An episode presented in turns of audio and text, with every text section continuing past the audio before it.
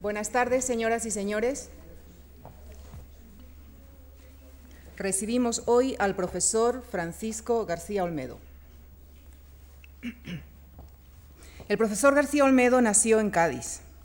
Es doctor, ingeniero agrónomo, ha sido investigador postdoctoral y más tarde profesor visitante de la Universidad de Minnesota, Estados Unidos. Actualmente es catedrático de Bioquímica y Biología Molecular en la Escuela Técnica Superior de Ingenieros Agrónomos en la Universidad Politécnica de Madrid. Es miembro de la Real Academia de Ingeniería de España, asimismo es miembro de EMBO y de su Consejo Científico, del Consejo Rector del Consejo Superior de Investigaciones Científicas, del Comité Científico de la Agencia Nacional de Seguridad Alimentaria y de la Comisión Nacional de Biovigilancia. Es miembro de la Comisión para el Desarrollo de la Ciencia y la Tecnología de la Comunidad Económica Europea y del Comité Científico de la OTAN, entre otras prestigiosas instituciones. Ha recibido el Premio de Investigación de la Fundación General de la Universidad Politécnica de Madrid, el Premio de la Real Academia de Ciencias, entre otras importantes distinciones. Podríamos decir que el doctor García Olmedo es un científico humanista porque además de ser autor de más de 200 trabajos de investigación y divulgación científica, también le apasiona la narrativa y la poesía. Recientemente ha publicado un poemario y una novela. Cuatro décadas de relación con nuestra fundación, inicialmente como becario postdoctoral, finalmente como miembro del Consejo Científico del Plan y del Centro de Reuniones Internacionales sobre Biología pero no solamente ha sido protagonista de las actividades de nuestra fundación relacionadas con la biología, también colaboró con nuestra revista crítica de libros Saber Leer. Indiscutiblemente, el profesor García Olmedo es parte de la historia de la Fundación Juan March. Recibimos hoy, pues, a un gran amigo, un amigo que nos hablará de cómo las plantas se defienden de sus enfermedades.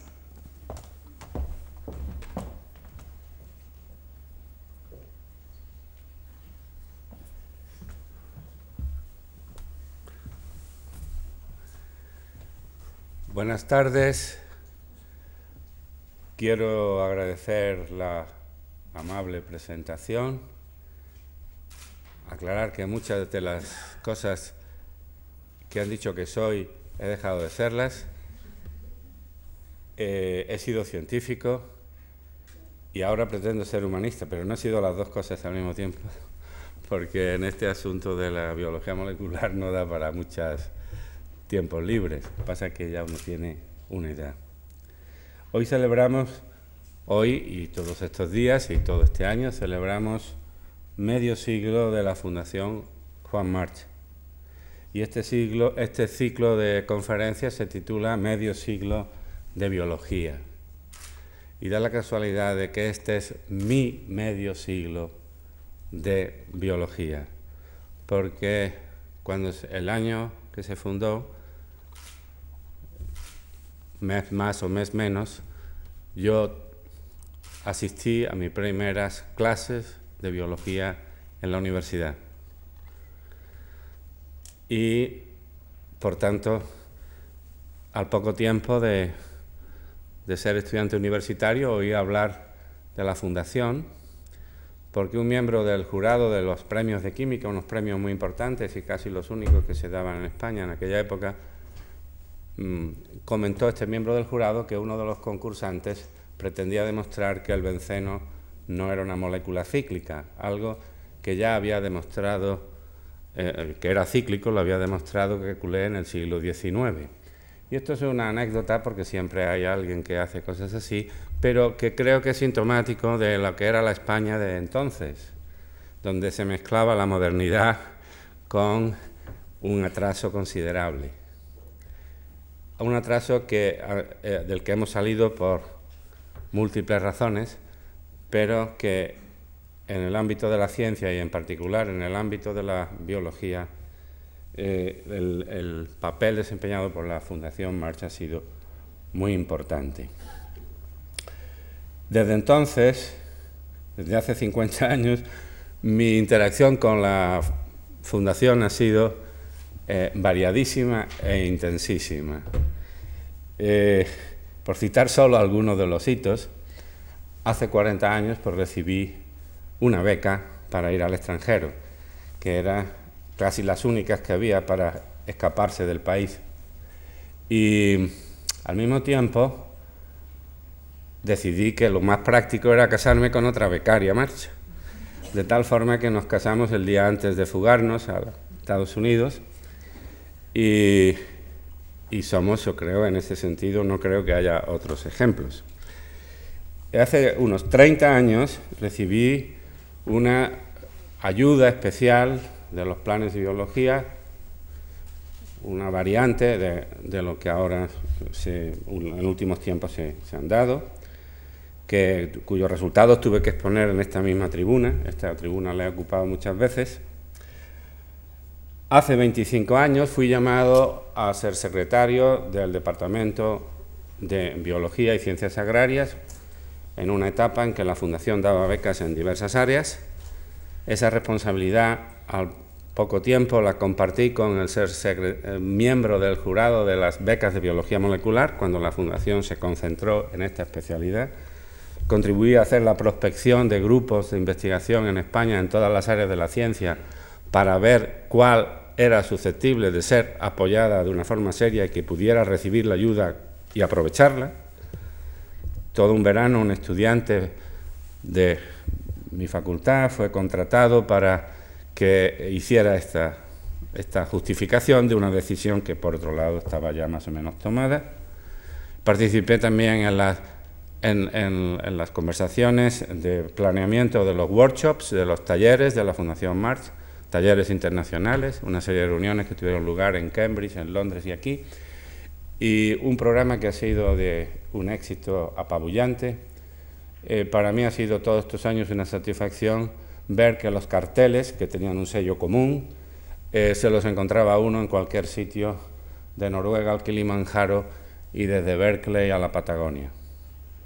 Han sido realmente una contribución a la ciencia, a la biología española importantísima, porque ha permitido hacer los primeros talleres internacionales importantes de biología molecular que se hicieron en Europa.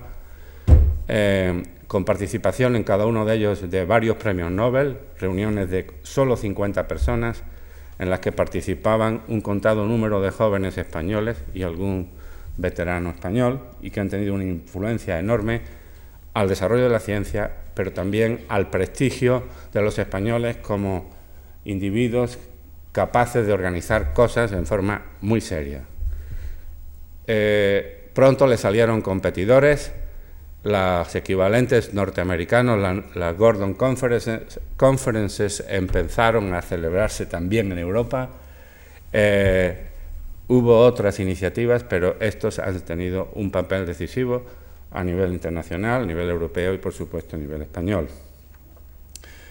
Mm, hace poco, con la profesora Pilar Carbonero, hicimos un aula abierta sobre plantas, es decir, un ciclo de 16 conferencias, entre las que públicas y las privadas, eh, colaboré en saber leer, en fin. Eh, este ha sido el medio siglo de la Fundación, pero también mi medio siglo. Y lo que ocurre es que no todo es felicidad en este momento, porque este es el, prácticamente el final del compromiso de la Fundación Mars con la biología. Hay un workshop el mes que viene y con eso se cierra una etapa eh, de, incidencia de la Fundación Mars sobre la biología, que por razones eh, eh, probablemente perfectamente justificadas, pues sencillamente porque ya hay apoyos muy variados y el papel de la Fundación es menos singular, pero como biólogo, no como casi miembro de la Fundación, sino como biólogo, no puedo menos que ver con una cierta tristeza. Hace poco asistí, hace una semana, sí, asistí a la presentación de una novela escrita por una excelente novelista vinculada a esta fundación, que eh, se llama Enriqueta Antolín, y esa novela se titula Final Feliz.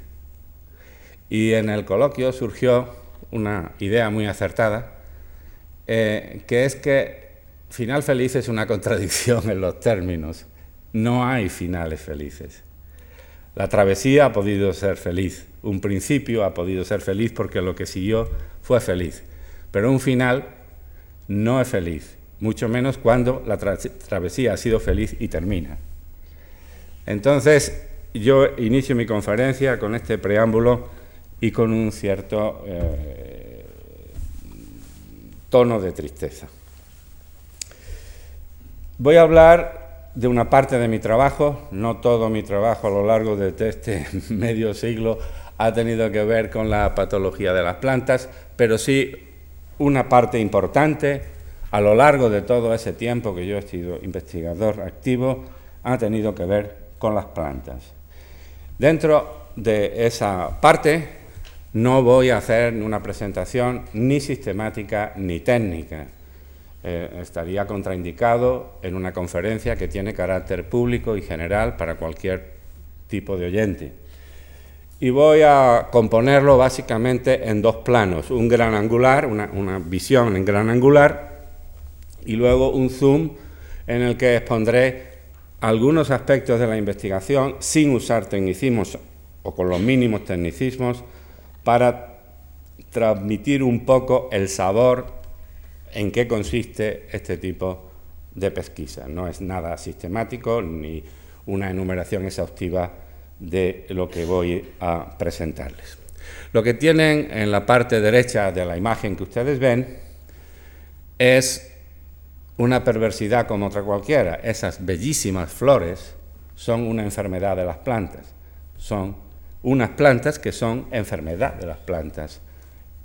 Eh, se trata del jopo de las leguminosas, una, de, una entre varias especies del género orobanche, que carecen de clorofila y que logran esa belleza deslumbrante a base de chuparle la sangre a leguminosas, en nuestro país muy notablemente a las habas, y por tanto, eh, en contraste con las malezas o malas hierbas que compiten con las plantas cultivadas por el suelo, el agua, la luz y los nutrientes, estas se dejan de competir, estas van directamente y le chupan literalmente la sangre a la leguminosa de turno. Hay más de 13 géneros y casi 300 especies con esa habilidad. Sin embargo, no son una de las grandes enfermedades de, los cultivos que mm, son más comúnmente virus, bacterias, hongos. En realidad, los organismos que, pueden ser patógenos para las plantas son muy variados, los tienen aquí enumerados y eh, representados de alguna forma. Ven esa especie de pie que no es más que un micelio de hongo, hasta cosas diminutas como virus eh, pequeños.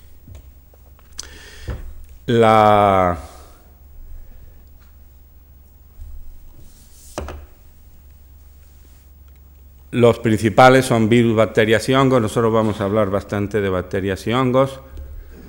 Eh, los síntomas de una enfermedad viral, un ejemplo lo tienen aquí.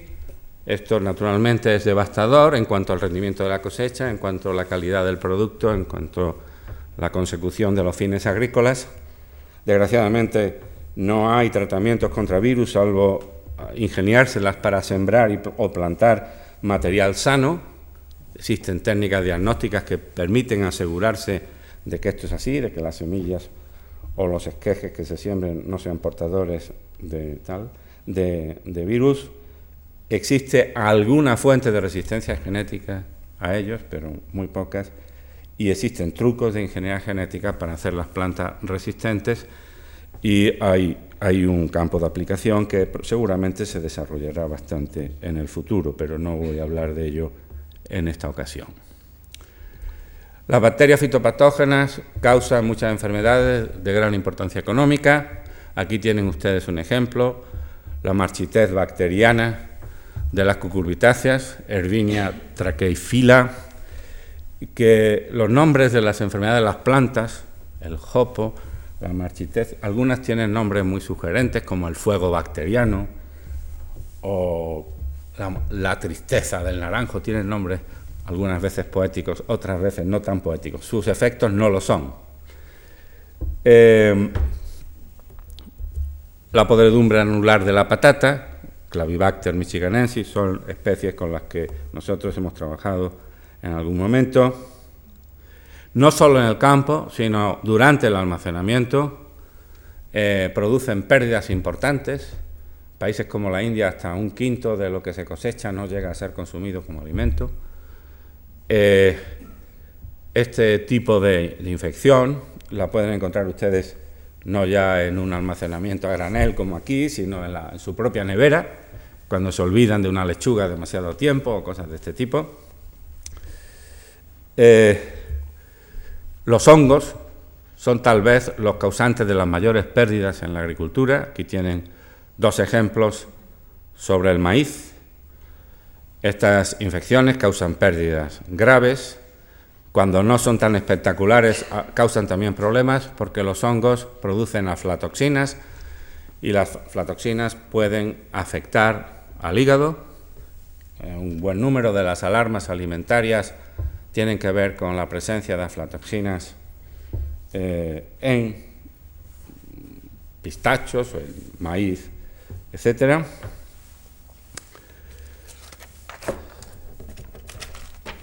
En resumen,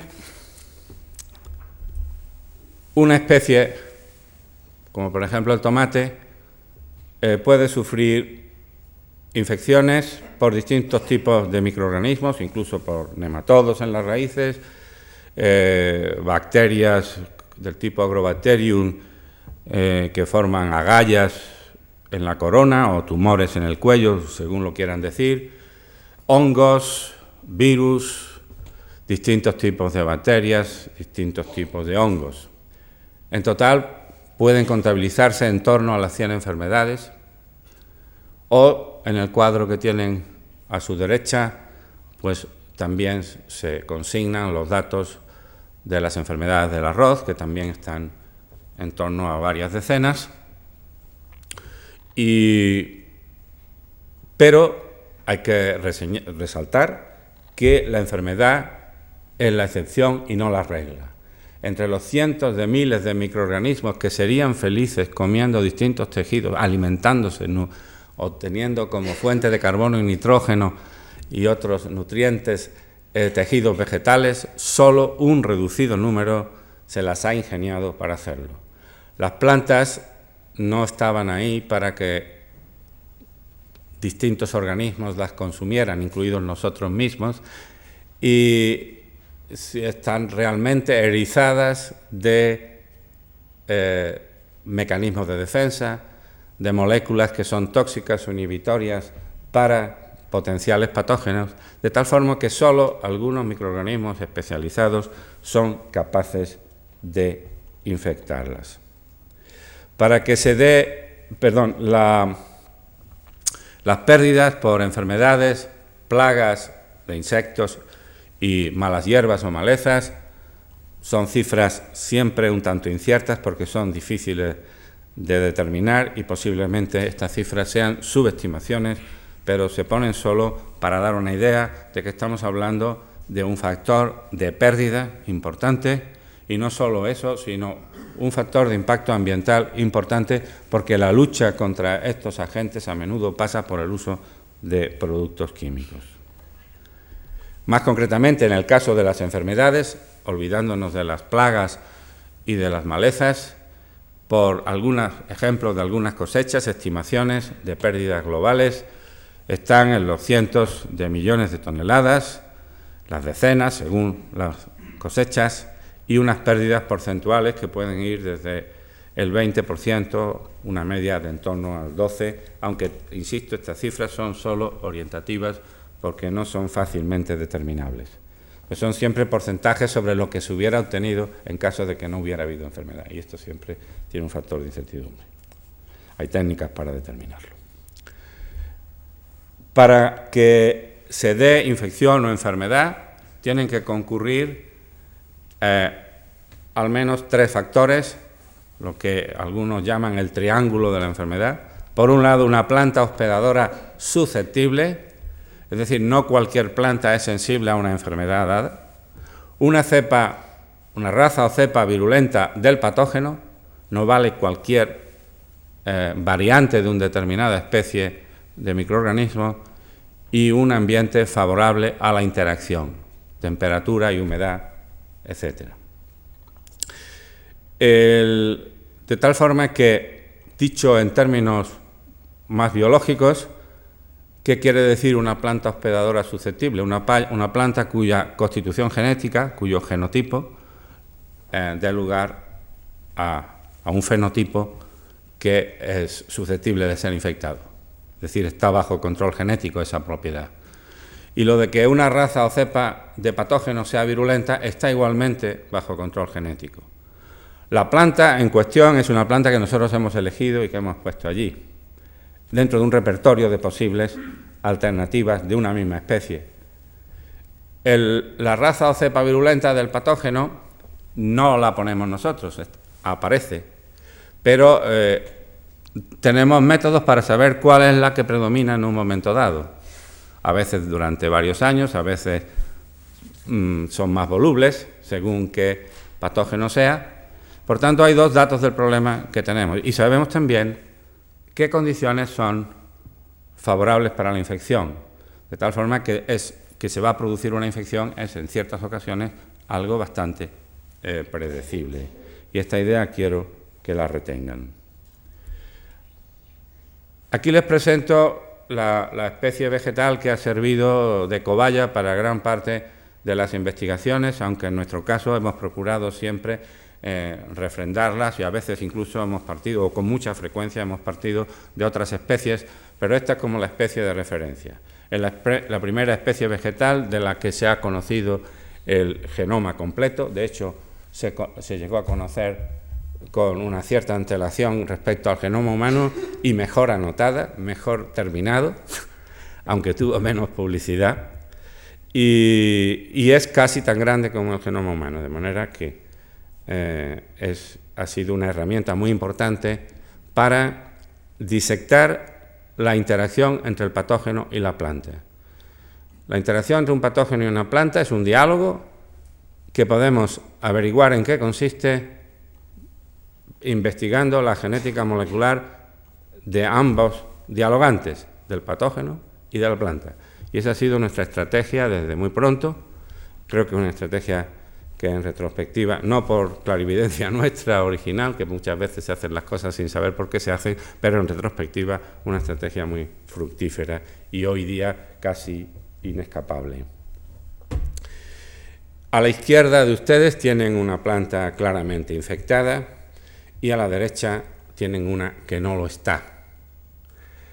El que la infección tenga éxito, como en la izquierda, puede mm, frustrarse sencillamente por el cambio de un solo gen en el patógeno o de un solo gen en la planta.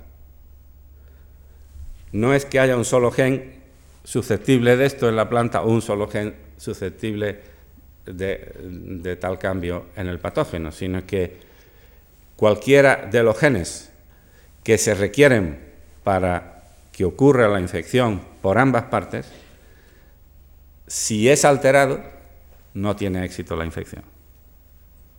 De manera que hay un diálogo que es gen a gen entre el patógeno y la planta. No me voy a extender mucho más, quédense con esta idea de que es posible averiguar en qué consiste ese diálogo, callando, algún, quitando palabra a palabra de lo que dice uno y de lo que dice el otro. Las estrategias de la ingeniería genética son básicamente dos, como le habrán explicado. Por un, por un lado, la ingeniería genética permite expresar fuera de contexto un gen, es decir, hacer que un gen funcione en un sitio donde normalmente no funciona. Es decir, un, un gen que normalmente se expresa en una raíz, podemos hacer que se exprese en una hoja, y entonces tenemos una situación en que podemos preguntarnos en qué se modifica el metabolismo de la hoja cuando le añadimos ese gen y hacemos que se exprese allí. El gen está en todas las células, pero se expresa en unas y en otras no. O eh, la otra estrategia que es tan importante o más, que consiste en inutilizar el funcionamiento de un gen que normalmente funciona y preguntarnos qué ocurre cuando lo inutilizamos. Esta es un arma muy poderosa, esta doble estrategia es, es, un método de conocimiento muy poderoso y que ha sido explotado con gran agilidad para averiguar en qué consiste esta interacción.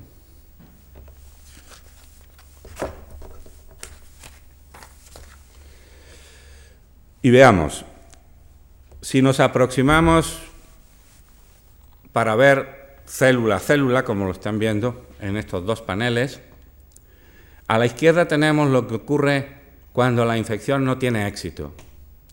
Y lo que ocurre es que el patógeno aterriza en un punto y se produce una muerte celular localizada, programada, con rasgos comunes a la muerte celular programada que le habrán hablado en otras conferencias, y el patógeno no logra progresar más allá de ese punto. Estamos hablando, esto es lo que se llama una reacción hipersensible, es una reacción rápida y que bloquea el progreso del patógeno. Se da resistencia en ese caso, la planta se comporta como resistente, no hay infección, y la interacción se dice que es incompatible. La interacción se reduce a esos puntos de contacto. A la derecha en el panel de la derecha tienen ustedes eh, cuando no hay reacción hipersensible, se produce también una muerte celular que el patógeno va produciendo conforme progresa. Lo que ven a la derecha es una hifa de un hongo y verán como a izquierda y derecha de su trayectoria aparecen unos núcleos teñidos de azul que quieren decir que esas células han muerto. Y esto progresa y progresa hasta que se carga la planta entera. Se dice entonces que la planta es susceptible y la interacción es incompatible.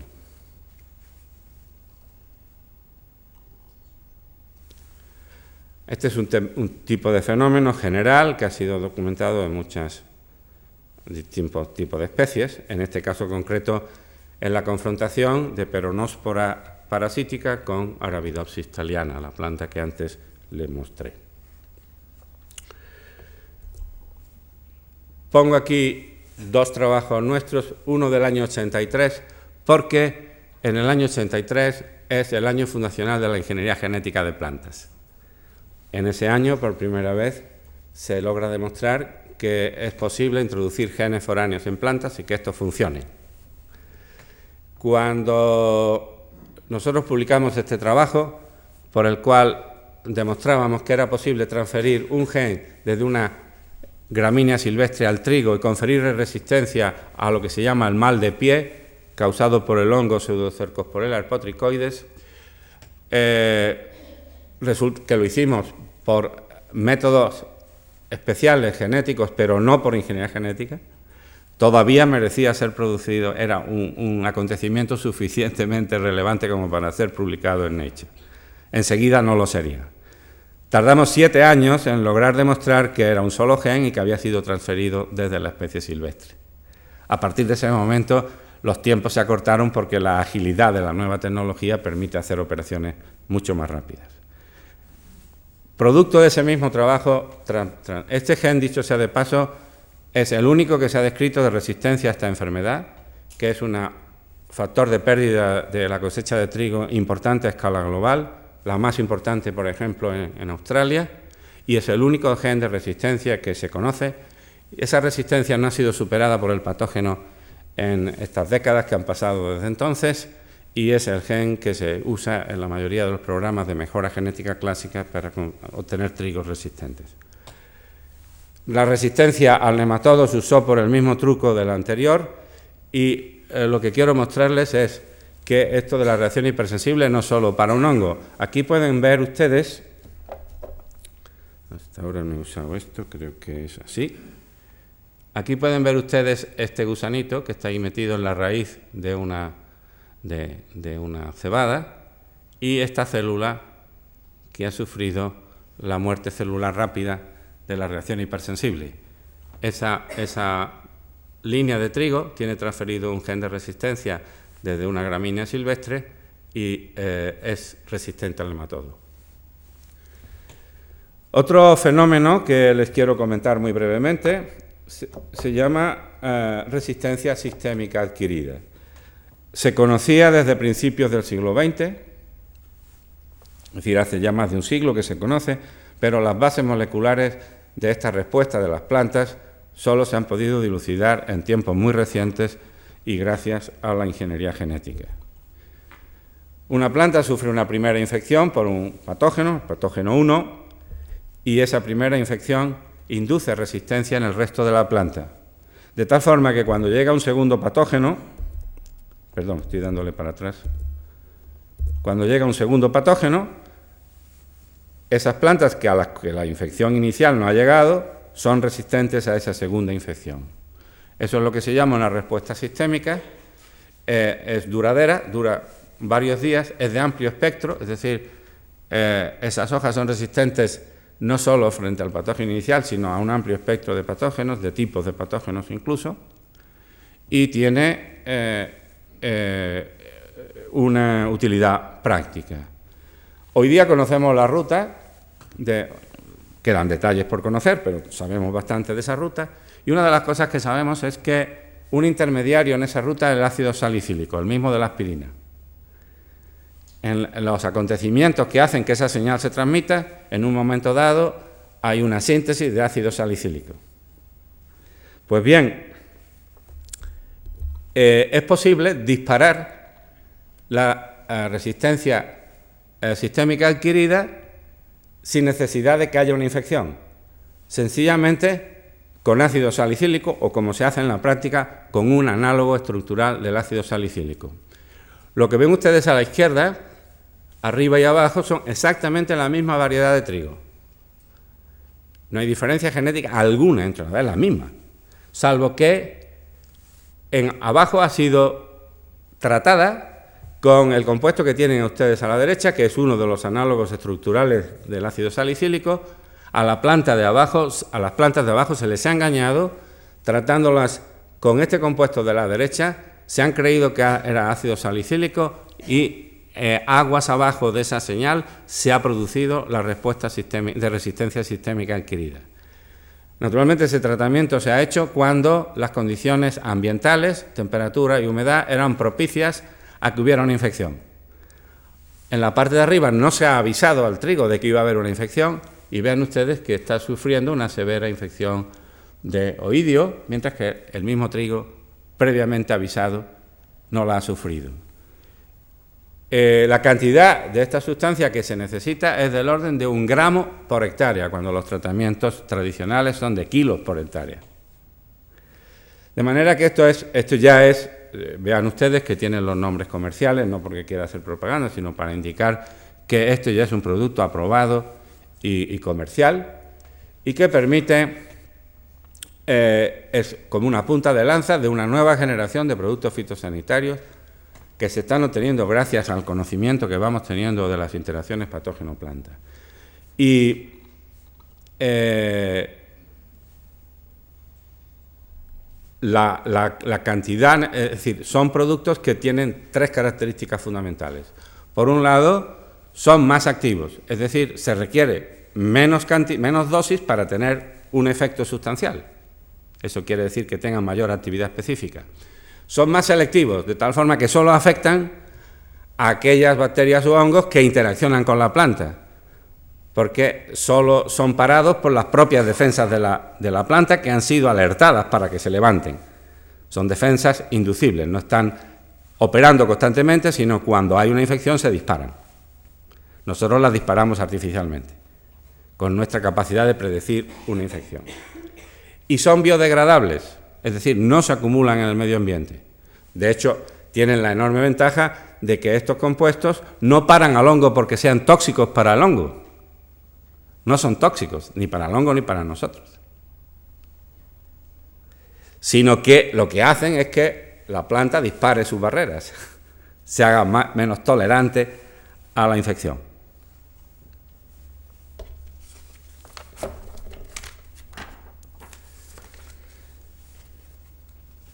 He hablado de que hay una transmisión de señales al, referirme a la inducción de resistencia sistémica adquirida. Las células vegetales son capaces de ver lo que tienen alrededor. ¿Cómo lo ven? Pues no con ojos convencionales, sino con unas moléculas proteicas que están en, sus, en su periferia, en sus membranas, que son capaces de reconocer distintos elementos del medio que las rodea. Y estas moléculas situadas en membrana, cuando interaccionan con algún elemento externo, específicamente, como una llave y una cerradura, pues son capaces de transmitir a otras moléculas que han sufrido un cambio, al interaccionar cambian, su cambio induce un cambio en otra, el cambio de la otra induce un cambio en otra, y así van transmitiendo un mensaje esencialmente bioquímico desde la pared celular hasta el aparato genético para que ciertos genes que estaban apagados se enciendan y empiecen a fabricar las proteínas que les corresponden. Esto es importante que lo entiendan. Esto es lo que se llama una cadena de transducción de señal. De tal forma que una gran parte de los genes de Arabidopsis, 5%, no sé cuál es la cifra exacta, pero de ese orden, de los genes están especializados en ser ojos de esas células.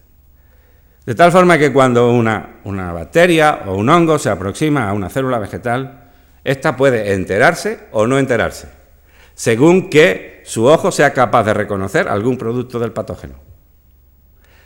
Y cuando se entera, transmite una señal que se traduce en el levantamiento de defensas. La interacción entre un patógeno y una planta es en realidad una pelea en que se atacan recíprocamente. La planta no se queda pasiva, no es el hongo que llega allí y si logra saltarse no sé qué barrera se la come, sino que la planta tampoco se entera que está siendo atacada, empieza a defenderse y quien gana depende de tanto de la capacidad de la planta de resistir los ataques como de la capacidad del hongo de resistir los ataques de la planta. Nuestra principal contribución ha sido probablemente, eh, no la única, pero sí la que yo diría que es la principal, ha sido identificar el aparato de defensa del hongo frente a la planta e identificar los armas que la planta usa para atacar a los patógenos. Es un pugilato. Y en este pugilato lo que se llaman las cadenas de transducción de señales son importantes, que son sencillamente moléculas que son capaces, una, que al modificarse es capaz de modificar a la siguiente, que al modificarse es capaz de modificar a la siguiente, y esa es una cadena que termina en el aparato de transcripción que hace que los genes se expresen. Al expresarse los genes producen proteínas que si son tóxicas o inhibitorias frente al patógeno, pues ya están ahí las armas de defensa. Estoy haciendo simplificaciones inevitables en este tipo de conferencias y pido disculpas a los especialistas si alguna vez piso un callo especializado. ¿Qué estamos diciendo? Pues esta diapositiva lo que intenta transmitir es esta idea de las cadenas de transmisión. Ustedes tienen eh, en la parte, aquí tienen pues la, membrana plasmática de la célula vegetal, aquí un sensor y que es capaz de interaccionar con elementos externos, en este caso productos de un patógeno, porque es lo que estamos representando, y el código de colores lo que tiende a resaltar es el paralelismo existente entre estos mecanismos en plantas, en mamíferos, en insectos. No son exactamente igual, pero los colores similares indican que son casi iguales. Es decir, que si esto verde representa un tornillo, esto es un tornillo, si esto es una tuerca, esto es una tuerca. No se llaman ni tornillos ni tuercas, ni son tornillos y tuercas, pero sería el equivalente, ¿de acuerdo? Y el resultado de esta cadena de traducción de señales es que se produce la respuesta de inmunidad innata, que es así como se llama ahora, y activando genes de defensa, a mí me interesa resaltar los de péptidos antimicrobianos, porque esos nos referiremos en la etapa de Zoom. Naturalmente no existe una sola cadena de transducción de señales. Aquí tienen un resumen que eh, muestra algunas de las cadenas de transmisión de señales, de tal forma que lo que quiere decir todo este simbolismo es que, por ejemplo, en esta, un intermediario es el ácido jasmónico, una sustancia química que participa en esta transmisión, y todos estos jerolíficos que tienen aquí no son más que genes que están involucrados en esta cadena y por tanto proteínas que están involucradas en esta cadena que la averiguamos su existencia porque cuando estropeamos una esta, por ejemplo, para estos hongos y bacterias resultan la planta se hace sensible a ellos. Si una planta resistente se convierte en sensible cuando le estropeamos alguno de ellos. Si estropeamos este ocurre lo mismo. Entonces, y podemos ver qué orden guardan sencillamente cruzando, haciendo genética con ellos. Es decir, podemos no solo averiguar qué elementos hay en la cadena de transducción, sino qué orden ocupan. Y vean ustedes que aquí hay al menos mencionadas tres, hay más o cuatro, y eh, en nuestro laboratorio pues hay ahora otra en estudio Aquí es el etileno, la hormona esa que es un gas, que es la de la maduración, también actúa como intermediaria en estas respuestas. Aquí la del ácido salicílico, que antes mencioné.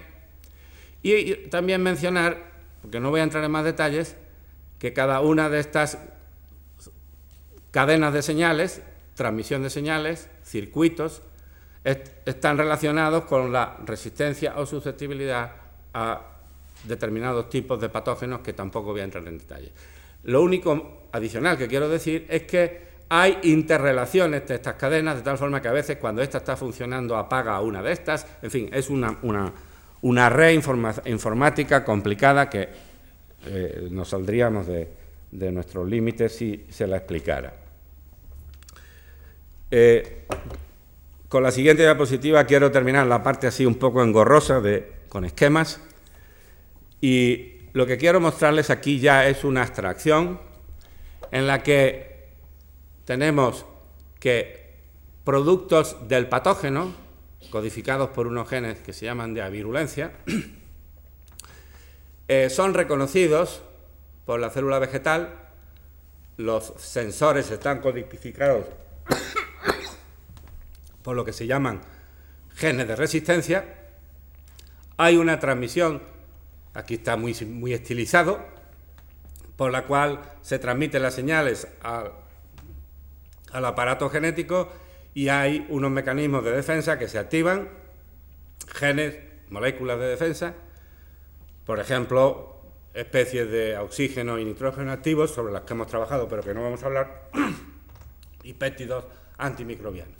Naturalmente de aquí también salen señales eh, a otras células, eh, como resultado de estos reconocimientos, que pueden ser locales, es decir, a células próximas al sitio de infección, o sistémicas, como la que hemos aludido antes, que avisan a toda la planta. No tenemos tiempo de entrar en todos esos detalles.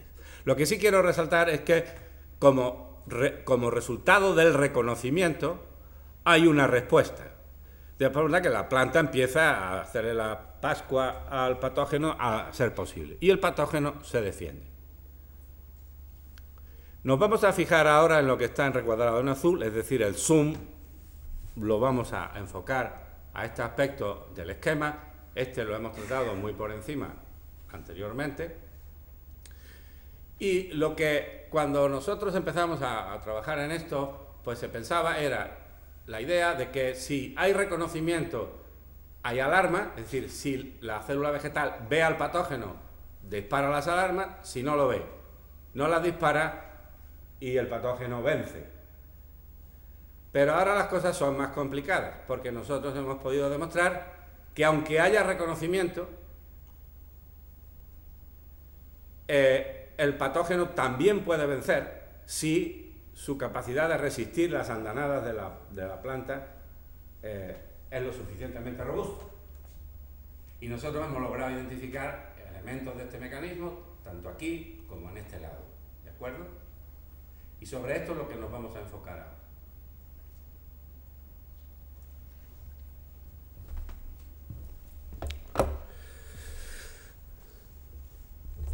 Esto no voy a comentar gran cosa, salvo que es una lista de las distintas familias de péptidos antimicrobianos que nosotros hemos trabajado en mayor o menor grado.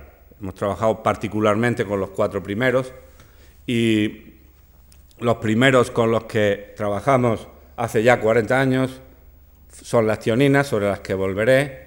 Los últimos son estas que se llaman esneiquinas. Yo no sé si a ustedes, algunos de ustedes verían ayer en el país una página entera sobre venenos de serpiente. Pues bien, estos péptidos les llamamos nosotros esneiquinas porque eh, lo aislamos inicialmente de patata, pero ahora lo hemos aislado de Arabidopsis y de otras especies. Eh, tienen una estructura, el péptido tiene una estructura similar a los venenos hemotóxicos de las serpientes. Por eso le llamamos snake en, en inglés es serpiente, pues le llamamos así. Esos son los más grandes, tienen unos 70 aminoácidos de secuencia y los más pequeños tienen 15 o 20 aminoácidos de secuencia. Todos ellos están trabados, son moléculas rígidas trabadas por puentes disulfuro. Es como si este fuera el hilo de la proteína y esa proteína se pliega y se repliega porque se le forman puentes que unen partes distintas de este hilo. Eso lo veremos enseguida. Eh, de tal forma que como ven, pues hemos vivido con ellos mucho tiempo. Hay subfamilias de cada uno de ellos y pueden coexistir distintas familias de estos péptidos en un mismo tejido. In vitro, por ejemplo, actúan sinergísticamente, de tal forma que si mezclamos dos péptidos, la acción de los dos juntos es más que la suma de los dos péptidos por separado. Este trabajo es del año 72, eh, lo único que es contemporáneo es la imagen de la derecha, y ya entonces pudimos ver que determinadas variantes de la tionina eran más activas frente a un patógeno que otras y esta que otra, una más que otra, y respecto a otro patógeno era al revés. La que era menos activa frente a uno era más activa frente al otro, indicando que había un cierto grado de especificidad. Esa investigación la hemos retomado 40 años después o 30 y tantos años después, eh, que es lo que la, estructura eh, tridimensional de una tionina es la que tienen ustedes en la derecha. Hoy día esto eh, es una de las proteínas cuya estructura tridimensional se, conoce, se ha conocido mejor antes que ninguna otra, con mayor precisión, con hasta fracción de Armstrong, porque se convirtieron en proteínas modelo para desarrollar métodos cristalográficos. Pues bien, este trabajo fue la primera vez que se confrontó un péptido de un organismo superior, de cualquier tipo, frente a un patógeno de ese organismo, in vitro. Y, eh, sin saberlo, pues eso fue un, experimento fundacional, porque diez años más tarde se averiguó que los anfibios también tenían este tipo de péptidos, y unos pocos años más, dos o tres años más tarde que también los mamíferos, incluidos los que aquí presentes, tenemos este sistema de defensa. Cuando ha llegado al área médica, pues esto ha recibido un nombre honorable, inmunidad innata, y es un, mecanismo de defensa rápida frente a... Este es el mecanismo, estos péptidos son responsables de despachar la mayor parte de las infecciones potenciales que tendríamos. El sistema inmunológico es lento con respecto a muchas de las respuestas y, esto que es como la respuesta de emergencia. En algunos sistemas animales el, sistema inmunológico puede tardar un año en responder. Y se ha visto que es un mecanismo más general e incluso pues a nosotros que trabajamos en plantas nos invitan a reuniones médicas, cosa que nunca hubiéramos pensado que podría ocurrir. Y este trabajo se cita todavía 30 años después de haber sido publicado lo que tienen a la derecha, como digo, es la estructura tridimensional de, de estos péptidos, de estas tioninas, y hemos retomado esta investigación muy recientemente en colaboración con un magnífico grupo de síntesis de péptidos en Barcelona y estamos produciendo variantes de estos péptidos que cada vez se alejan más de las naturales y estamos averiguando cosas muy interesantes respecto a ellos, sencillamente tomando de partida el producto natural, primero se ha reproducido por síntesis el producto natural y funciona exactamente eh, el sintético igual que el aislado de la planta, y a partir de ahí hemos ido introduciendo modificaciones para averiguar de qué depende la actividad antibiótica de esto. Aquí tienen ustedes de nuevo esta imagen, que el péptido es activo. Eh, cuando le quitamos los extremos, Vean ustedes que esto tiene, es una cinta que va así, hace estas hélice alfa, un lazo, otra hélice alfa, una cadena beta y otra cadena beta antiparalela. Este es un extremo, este es el otro extremo. Estas cosas blancas son los puentes disulfuro que traban esta estructura y al final tiene la, forma global de una tau griega, ¿no? de la letra tau griega. Pues bien, quitándoles estos extremos, que es lo primero que hemos hecho, hasta el primer puente disulfuro sigue siendo activa. Cuando se le quita hasta el segundo, sigue siendo activa. Cuando solo se tiene esta hélice, esta hélice no es activa. Cuando se tiene la otra hélice, tampoco es activa, tal cual. El lazo tampoco es activo. Sin embargo, tengo que decir que tanto esta hélice como esta las hemos convertido, digo las hemos porque es un trabajo colectivo, pero el mérito es de los catalanes, eh, poniendo aminoácidos artificiales, los, de las proteínas son de una configuración, pues poniéndolos de la configuración contraria, pues eh, estos péptidos se logran que sean activos y representan una nueva clase de antibióticos totalmente distinta, mucho más simplificado. Y luego lo que hemos encontrado es que estas dos cadenas, unidas por estos dos puentes disulfuro, son muchísimo más activas que el producto natural. Y seguimos introduciendo modificaciones para explorar en qué consiste la gracia de estos péptidos y las aplicaciones posibles. Hay una demanda de nuevos tipos de antibióticos. Por ahora es caro producirlos, pero cuanto más los acortemos, más barato será producirlos. Y tienen otra serie, los péptidos antibióticos tienen otra serie de limitaciones para uso en humanos, pero hay una enorme demanda para tratamientos externos, por ejemplo, en las infecciones que se producen en los diabéticos, etc. Esto está en, mantillas porque hoy por hoy es carísimo producir un gramo de estos productos, más que experimentalmente.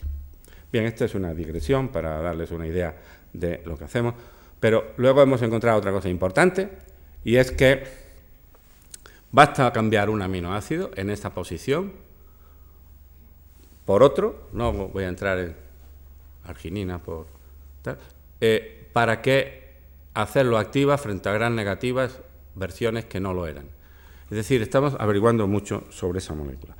Pero naturalmente Ninguna de estos experimentos nos dicen o nos demuestran que estos péptidos funcionan en capacidad de defensa de verdad en la, planta in vivo, in planta.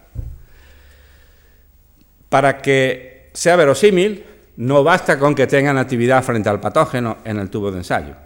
Hace falta demostrar que la tienen en la planta.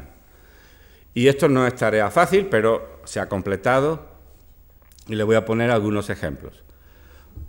uno de los requerimientos es que la concentración y la distribución que tengan esos péptidos en la planta tiene que ser congruente con un papel de defensa. Porque podrían ser muy activos in vitro, pero luego no haber suficiente in vivo o no estar situado a propósito para defender. Aquí tienen un ejemplo. Esto es una tinción para el péptido. Estos son secciones de una hoja eh, de hojas jóvenes. Y ven ustedes cómo el péptido, que está teñido con un anticuerpo monoespecífico, prácticamente dibuja la periferia de la hoja, que es donde sería de esperar que estuviera si juega un papel de defensa. Está literalmente pintando las hojas por fuera, es como si fuera pintura por fuera, hasta el punto de que si una hoja se pone en tampón apropiado, se deja un rato y se saca, la hoja está intacta, pero el péptido está en el tampón.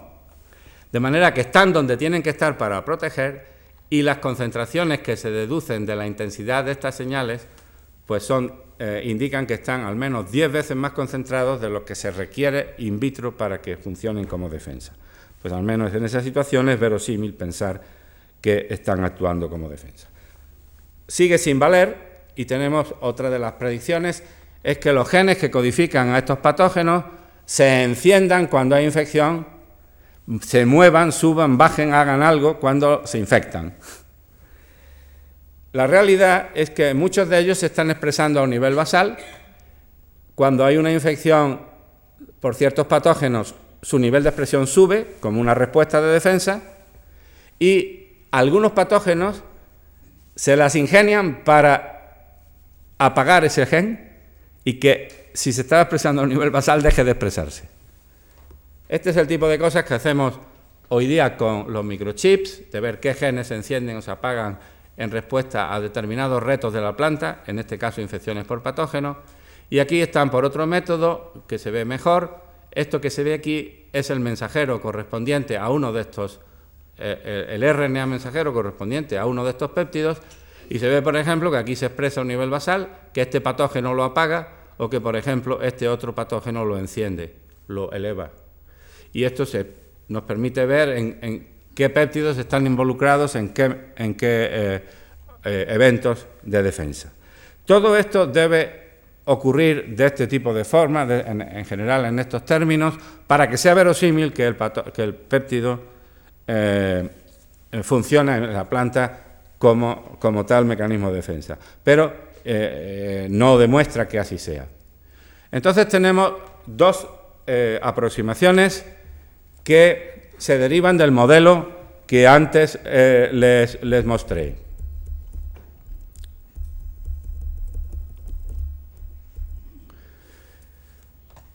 Las predicciones que se derivan de este modelo son básicamente a los efectos que les voy a, a, mostrar en ejemplo, es que si yo elevo el nivel de péptidos aquí en la planta, el patógeno, el éxito del patógeno debe disminuir.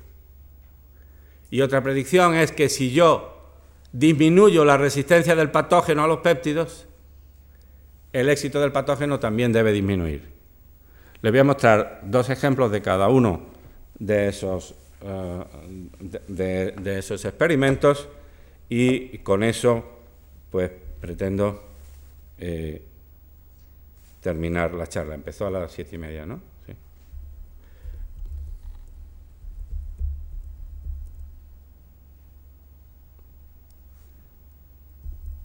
Esto se ha quedado lento. ¿Cómo consigo elevar el nivel de péptidos en la planta? Sencillamente obteniendo plantas transgénicas que sobreexpresen el gen para uno de estos péptidos. En la parte superior tienen una construcción genética para que ocurra tal cosa, la informática del gen, la parte que codifica para el péptido y una serie de elementos que tienen que estar allí, que no voy a explicar, y aquí ven ustedes cómo las plantas transgénicas de tabaco y arabidopsis, eh, eventos de transformación independientes, producen el mensajero correspondiente a este péptido. Mientras que la planta normal, el tipo silvestre, no lo produce, o si la planta transformada con el péptido, el gen puesto al revés, tampoco lo produce.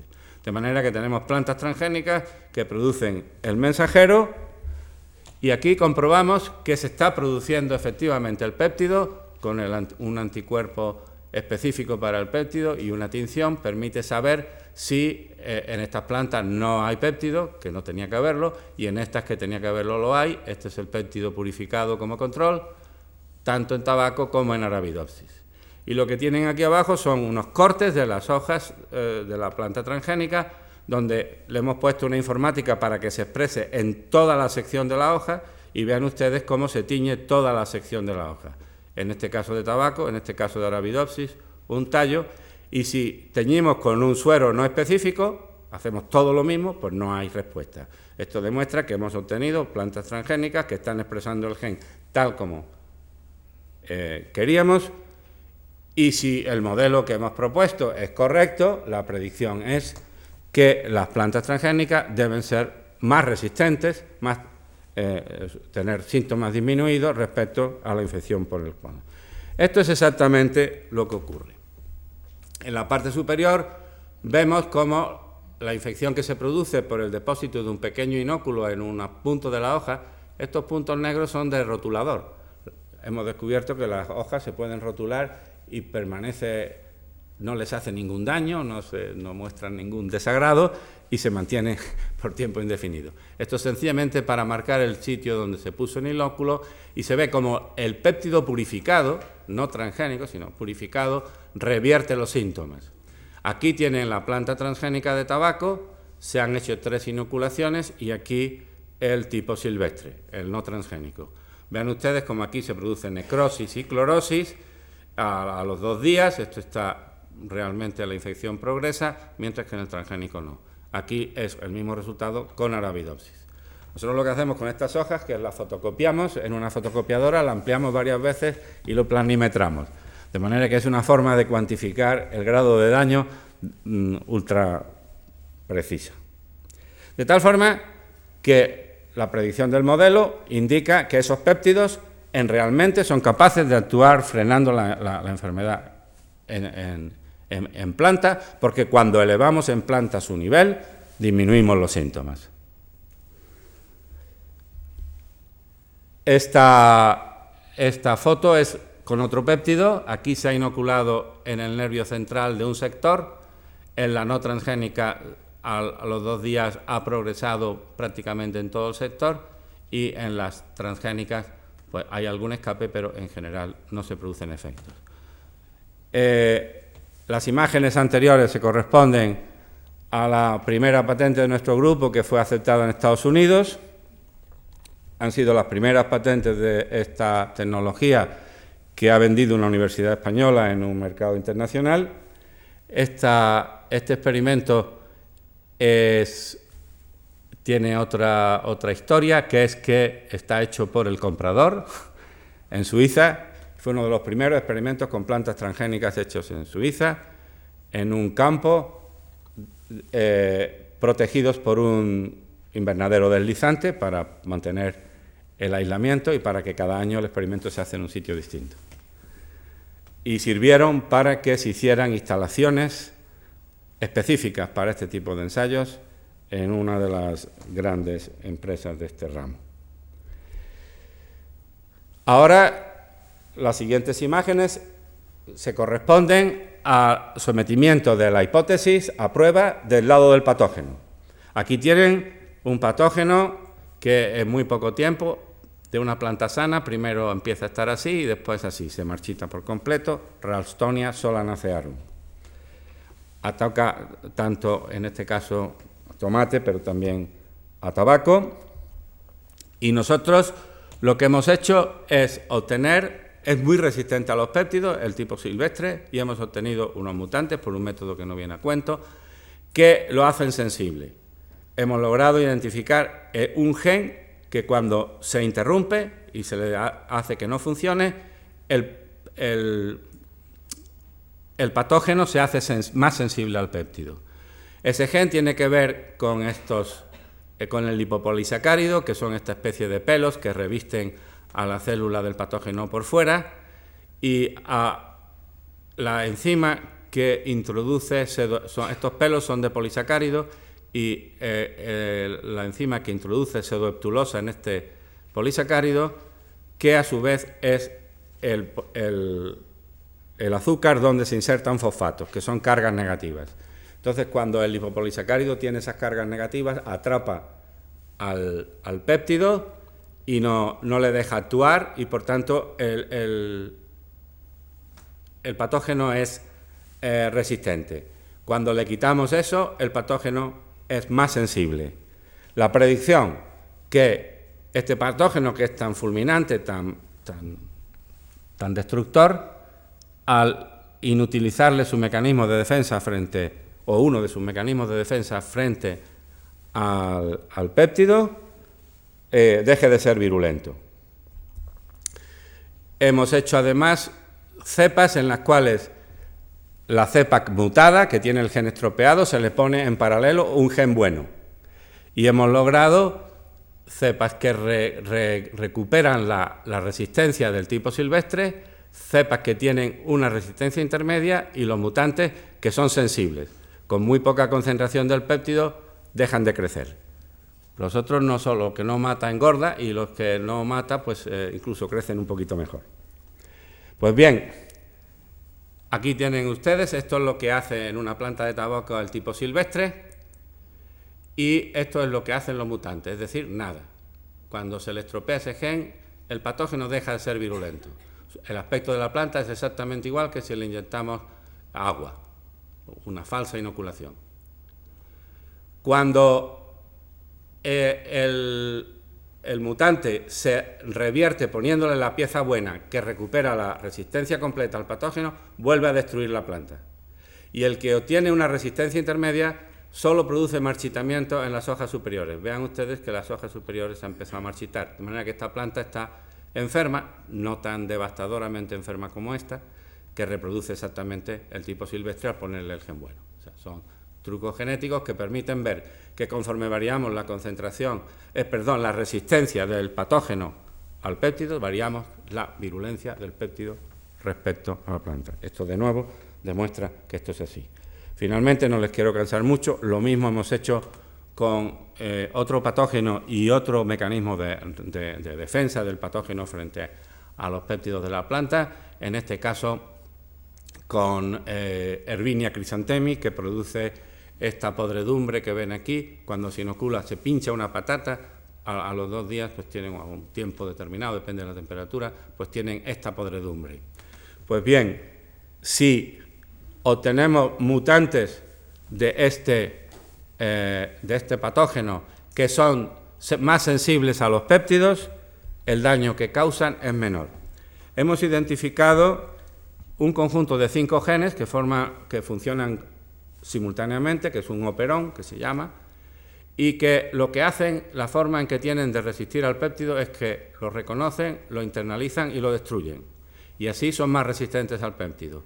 Si hacemos que no se produzca este mecanismo, el, patógeno es más sensible.